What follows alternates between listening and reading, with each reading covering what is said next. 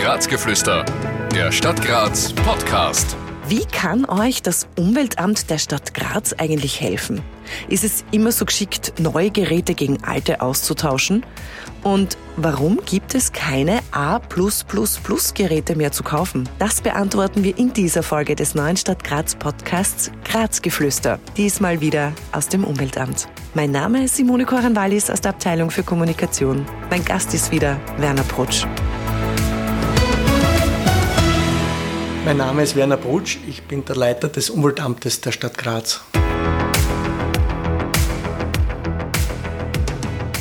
Herzlich willkommen zurück hier im Umweltamt, im Büro von Werner Brutschin, das ich euch mitnehmen darf. Wir haben schon sehr, sehr viel über Energiesparen gehört, warum und wie. Ein ganz großer Punkt sind die alten Geräte. Es gibt ja ganz, ganz viele alte Geräte, die noch überall in Wohnungen, in Häusern in Graz herumlagern, natürlich auch noch in Verwendung sind. Und jetzt hört man ganz viel, neue Geräte, viel, viel besser, viel besser, was die Energieeffizienz betrifft. Ist es jetzt sinnvoll, diese alten Geräte rauszuschmeißen und sich neue zu besorgen? Auch da gibt's leider wieder keine ganz einfache Antwort, indem man jetzt zum Beispiel sagen könnte, ja, machen Sie das in allen Fällen. Es kann durchaus so sein, dass die, die technische Weiterentwicklung nicht so viel gebracht hat, dass sich das dann wirklich auszahlt, nämlich in dem Sinne jetzt nicht nur für die, für das persönliche Budget auszahlt, sondern was bei diesem Gerätetausch schon auch berücksichtigt werden muss, ist, dass für die Produktion eines neuen Gerätes irgendwo auf der Welt dann ja auch sehr viel Energie aufgewendet werden muss. Die Fachleute nennen das dann sogenannte graue Energie, die im Gerät sozusagen in der Produktion drinnen steckt und nicht dann während der Nutzung verbraucht wird. Ja, man muss sich das dann schon anschauen. Also wenn das Geräte sind, die dann langsam in den Bereich kommen, wo eben technische Mängel zu sehen sind, also wenn irgendwo die Dichtung eines Kühlschrankes wirklich nicht mehr in den Griff zu bekommen ist und der Kühlschrank dann ständig überfeuchtet ist im Inneren, dann kann man davon ausgehen, dass da sehr viel warme Raumluft hineinströmt und dann wird es irgendwo schon an der Zeit sein, das Gerät vielleicht auch auszutauschen. Solange ein Gerät technisch eigentlich einwandfrei funktioniert, muss man sich das, glaube ich, sehr genau überlegen, ob man es austauscht oder nicht, aus den vorhin genannten Gründen. Äh, ich glaube, dass bei sehr vielen Gerätetauschempfehlungen schon auch durchaus handfeste wirtschaftliche Interessen dahinter stehen, dass das natürlich von Geräteherstellern und so weiter immer wieder irgendwo propagiert wird, weil die natürlich auch den Absatz ihrer Geräte damit ankurbeln möchten. Ob das dann sowohl für die eigene Geldbörse als auch für den globalen Energieverbrauch so ein großer Vorteil ist, also das muss man sich dann wirklich im, im, im Einzelfall äh, entsprechend anschauen. Also ich bin nicht der größte Fan dieser Gerätetauschgeschichten. Also das ist so eine, eine, eine einfache Energieberatungsformel, die immer wieder verwendet wird, aber ich bin mir nicht sicher, ob man da überall etwas Gutes tut. Äh, wenn man das Gerät einschätzen möchte, dann ist es sinnvoll zu schauen, ob das sogenannte Energiekennzeichnungslabel noch irgendwo vorhanden ist. Ah, das ist das mit dem A plus plus. Genau, das sind diese farbigen Streifen so in der, in der Regenbogenkonstellation von Rot bis Grün. Da hier nur bitte aufpassen, diese Kennzeichnung ist äh, 2021 von der EU geändert worden. Früher ist die Skala von, von, von, von einem weichen D wie Dora äh, bis zu einem A mit 3 plus gegangen. Das war die alte Kennzeichnung, also Geräte, die vor 2021 gekennzeichnet worden sind, die die neue Bezeichnung geht jetzt von, von G wie Gustav bis zu A und es gibt diese Plus-Unterkategorien jetzt nicht mehr.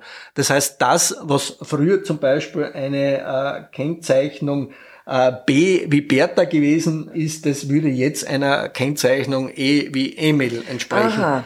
Okay, das heißt, dieses A ist jetzt ein A, A wäre jetzt ein B. Genau, eigentlich. Genau, genau, genau. Das hat sich verschoben. Es sind da jetzt zwar sieben Stufen geblieben, aber es hat sich die Bezeichnung geändert. Jetzt, jetzt kompliziert, aber, kompliziert. aber wichtig sind die genau. Farben, oder? Dass genau, man schaut, wenn genau. man sich ein neues Gerät anschaut, dass man im, das ist der grüne genau, Bereich, oder? Genau, Ganz genau. das dunkelgrün ist die beste Kategorie, das ist geblieben. Das heißt, wenn ich ein altes Gerät austausche, dann äh, lohnt sich schon ein Blick vielleicht irgendwo auf der Seite des Geräts, wo dann diese alte Plakette noch draufklebt.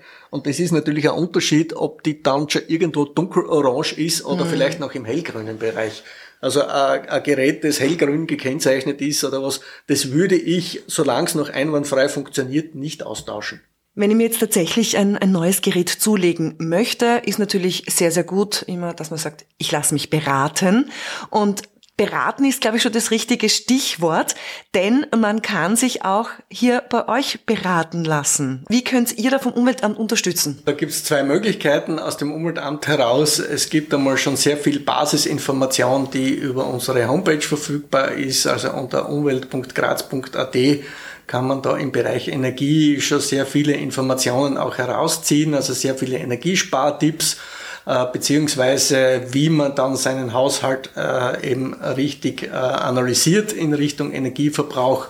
Wenn diese Dinge vielleicht nicht klar drüber kommen sollten, gibt es natürlich auch die Möglichkeit, sich dann direkt an uns zu wenden, bei uns anzurufen und entsprechend Fragen zu stellen.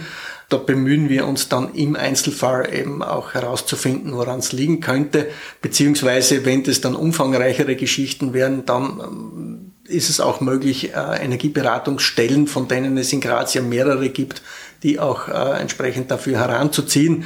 Es gibt Energieberatungsstellen bei den großen Energieversorgern, bei der Energie Steiermark, bei der Energie Graz und auch äh, von der Stadt Graz aus in der Grazer Energieagentur beziehungsweise in der Energieagentur Steiermark, die vom Land Steiermark aus betrieben wird. Was kostet so Energieberatung? Das ist ganz verschieden. Einfache Auskünfte werden natürlich so erledigt, mhm. also praktisch gar nichts, wenn dafür eine Analyse notwendig ist, wenn es zum Beispiel um, um, um die Heizungsumstellung in einem Einfamilienhaus gibt oder was dann braucht man schon professionelle Beratung. Also dann wendet man sich zum Beispiel eben an die Energieagentur Steiermark und dort gibt's dann immer wieder geförderte Modelle. Also es gibt dann zum Beispiel Beratungschecks, die man in Anspruch nehmen kann und da muss man eben dann schauen, inwieweit man äh, das über diese Checks abwickeln kann, beziehungsweise für ein Familienhaus können Sie solche Dinge dann irgendwo so im 1, 200 Euro Bereich irgendwie bewegen, einmal eine Erstberatung zu bekommen. Aber Wenn's man spart sich dann dadurch ja auch sehr, genau, sehr viel. Genau, ne? genau. Es zahlt natürlich, sich schon aus. natürlich zahlt sich das in den allermeisten Fällen aus. Wenn es dann irgendwo sehr ins Detail geht, also dann muss man eh irgendwo